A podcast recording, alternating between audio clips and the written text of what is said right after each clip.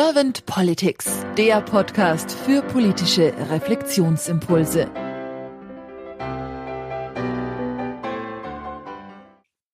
Herzlich willkommen zum neuen Podcast von Servant Politics. Mein Name ist Claudia Lutschewitz und ich spreche heute mit Laura Lange-Lüdecke. Hallo Laura.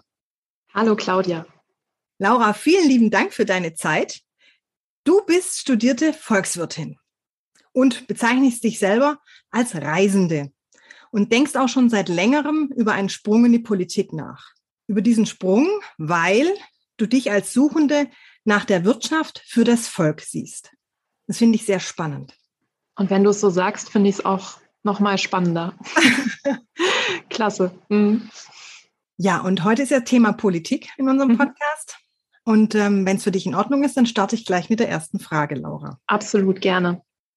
Laura, was hat nach deiner Wahrnehmung Politik für eine Aufgabe?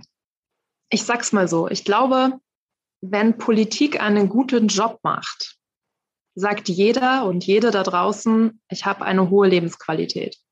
Mhm. Das hört sich verdammt groß an. Und genau das ist es für mich. Politik bedeutet für mich Großdenken, Visionen leben und auch Innovationen fördern.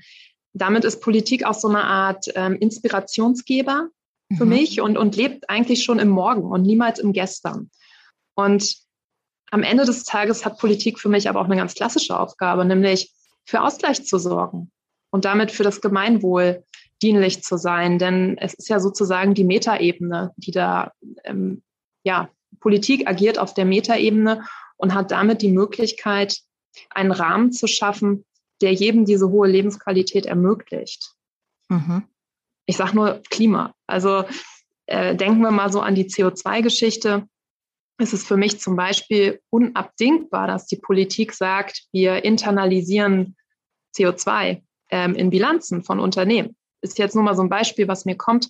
Und das würde ein Markt alleine niemals machen, der auf Profit aus ist. Und so gesehen hat die Politik immer noch mal so einen unparteiischen, haha, äh, mhm. Blick von oben drauf. Mhm. Also sagen wir mal, sie sollte ihn auf jeden Fall haben. So würde ich es jetzt ehrlich ja. gesagt formulieren. Exakt. Vielleicht sind wir da schon bei dem Wunsch, den ich, den ich so ein bisschen mhm. habe.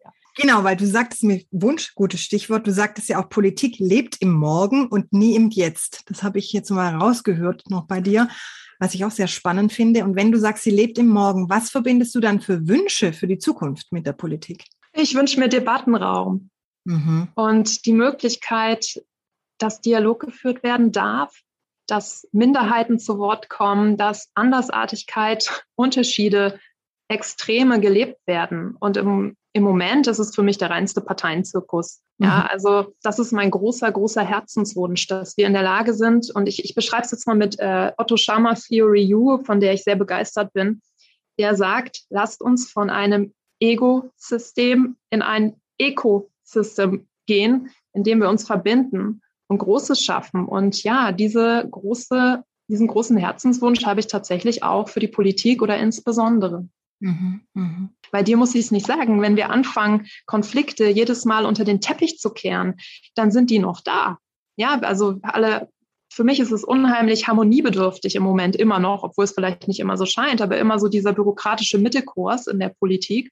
Und ich wünsche mir, dass man Dinge mal sichtbar macht. Mhm. Denn das ist es, was jedem da draußen mich im Begriffen auch beschäftigt. Es ist nicht immer alles Friede, Freude und im Moment definitiv nicht. Mhm. Genau. Und diese Konflikte, die wir unter diesen sogenannten Teppich kehren, der, die schlagen natürlich Bollen und ja.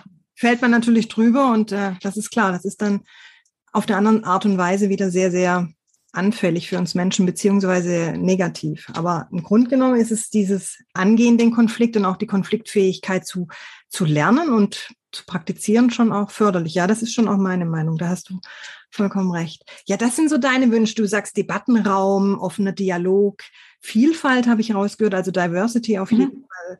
Integration habe ich auch so ein bisschen rausgehört, vor allem wenn du so mit Otto Schama auch argumentierst, der ja schon die Vielfalt in seiner ja. Theorie auf jeden Fall mit äh, auch lebt und verwirklicht sehen möchte. Hast du sonst noch Ideen oder Gedanken für die Politik der Zukunft? Schon ganz konkret oder noch eher wenn du was allgemein? Wenn du was Konkretes hast, auch schön. Immer raus damit. Ach Gott, ja, das ist so vieles.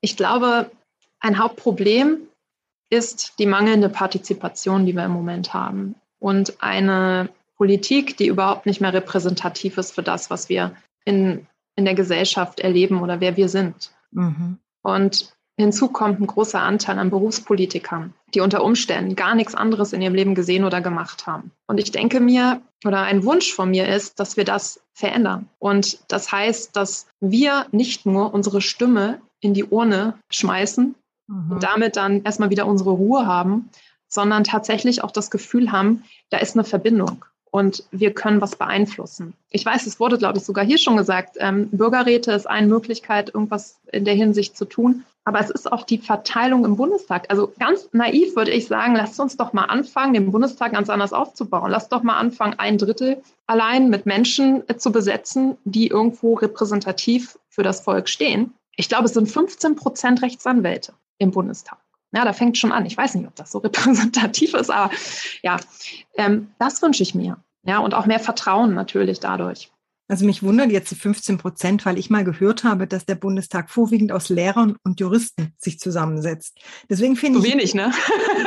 finde ich 15 Prozent jetzt fände ich jetzt sogar etwas wenig, wobei es natürlich immer noch viel ist, aber ja, sind spannende Ansätze und Ideen, Laura. Und bei vielen, ja, würde ich sofort mich laut Ja sagen hören. Super, dann sind wir doch schon mal zwei. Ja, ne?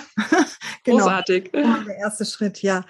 Laura, lass uns mal so in die Glaskugel schauen. Wenn du jetzt Bundeskanzlerin wärst und du, sagen wir mal, du hättest die Möglichkeit, mit deinem Team wirklich eigenständig was eigenes im ersten Zug anzugehen und umzusetzen, was würde dir, sagen wir mal, zwei, drei Dinge, was würde dir sofort ins Herz und in den Kopf kommen, was du sofort ändern würdest? Was ich auf jeden Fall machen würde, es braucht für mich so eine Art Klimavorsitz. So, das heißt, ein überparteiisch, also sogar parteiloser Person, Wissenschaft, nicht Wissenschaft, total egal, auf gar keinen Fall ein Parteimitglied, was, oder vielleicht auch ein kleiner Beirat aus, aus Klimabefähigten, mhm. die oder der oder die, jetzt muss ich aufpassen. Ja, das mit dem Gendern ist so eine Sache, ne? Ja, ja, ja, da tue ich mich manchmal schwer. Ähm, die in der Lage sind, jeden Beschluss, der klimapolitische Folgen hat, abzusegnen oder ein Veto zu sprechen. So einen Wunsch habe ich. Mhm. Und das gibt es vielleicht auch für anderes, aber ich denke mal, diese klimapolitischen Fragen, die sind so, so wichtig. Und es macht mich sehr unglücklich zu sehen, wie lange wir schon pennen, also richtig pennen und weiter pennen.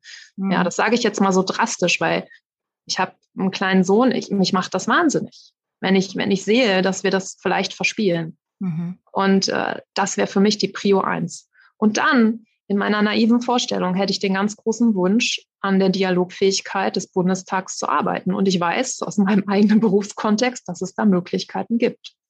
Und ich bin sicher, dass da ganz, ganz viel Potenzial ist und dass viele Politiker sowas von unglücklich sind. Denn ich habe viel Kontakte dahin und ich sehe, dass sie mit unheimlich viel Elan reingehen, um dann mit viel Angst sich an ihre Plätze klammern und nicht so frei agieren können, wie sie es vielleicht mal wollten. Und da wünsche ich mir oder würde ich für Veränderung sorgen.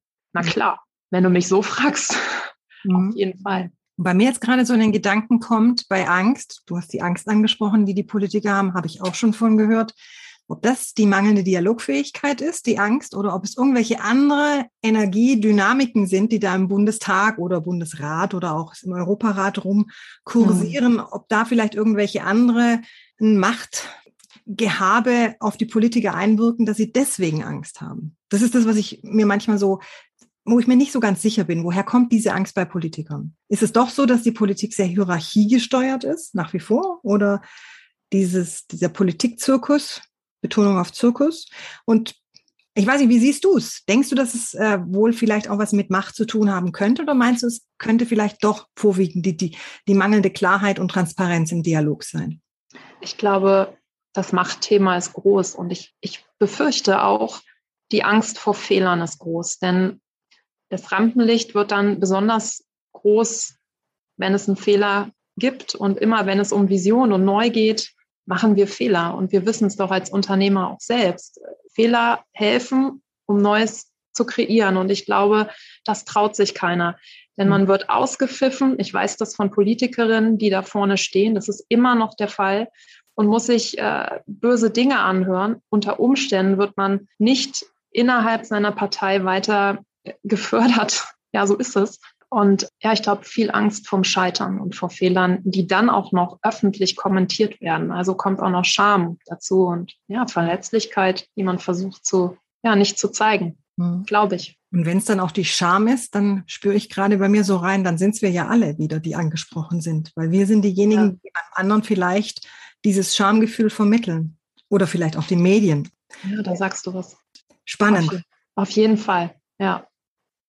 Und frustrierend ist es momentan so, wie es gerade gelebt wird, die Politik, oder? Was meinst du damit jetzt? Für, für mich sehr, ja, für mich sehr. Also wenn es keinen Parteienzirkus gäbe, wäre ich schon mittendrin. Mhm. Hm, so wie es gerade stattfindet, finde ich es unheimlich frustrierend, ja. Mhm.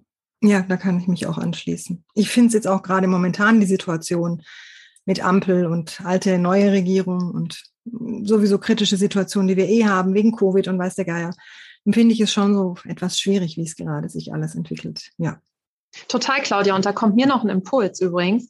Mhm. Deswegen glaube ich auch, Politik findet nicht nur da statt. Also es ist auch unsere Aufgabe von uns allen, nicht einfach hochzugucken. Ich sage jetzt auch bewusst hoch, weil manchmal habe ich das Gefühl, und zu sagen, ja Mensch, jetzt macht mal. Nein, mhm. ich glaube, wir alle spielen eine unheimlich politische Rolle. Unbedingt. Und mhm. das ist wahrscheinlich auch etwas, was ich versuche vorzuleben und was ich mir wünsche. Mhm. Uns alle. Ja. Ja, würde ich mir auch wünschen das ist ja auch ein Teil der Idee von Servant Politics, dass wir alle etwas mutiger werden. Ja, danke schön, Laura. Vielen lieben Dank, war spannend und mir hat das Gespräch sehr, sehr viel Freude gemacht mit dir. Danke für deine Zeit und deine Offenheit und ich freue mich, dass wir weiter im Kontakt bleiben. Danke, Claudia, für diese super Plattform und diesen großartigen Podcast. Also, und danke, dass ich hier sein durfte. Gerne. Tschüss. Ciao.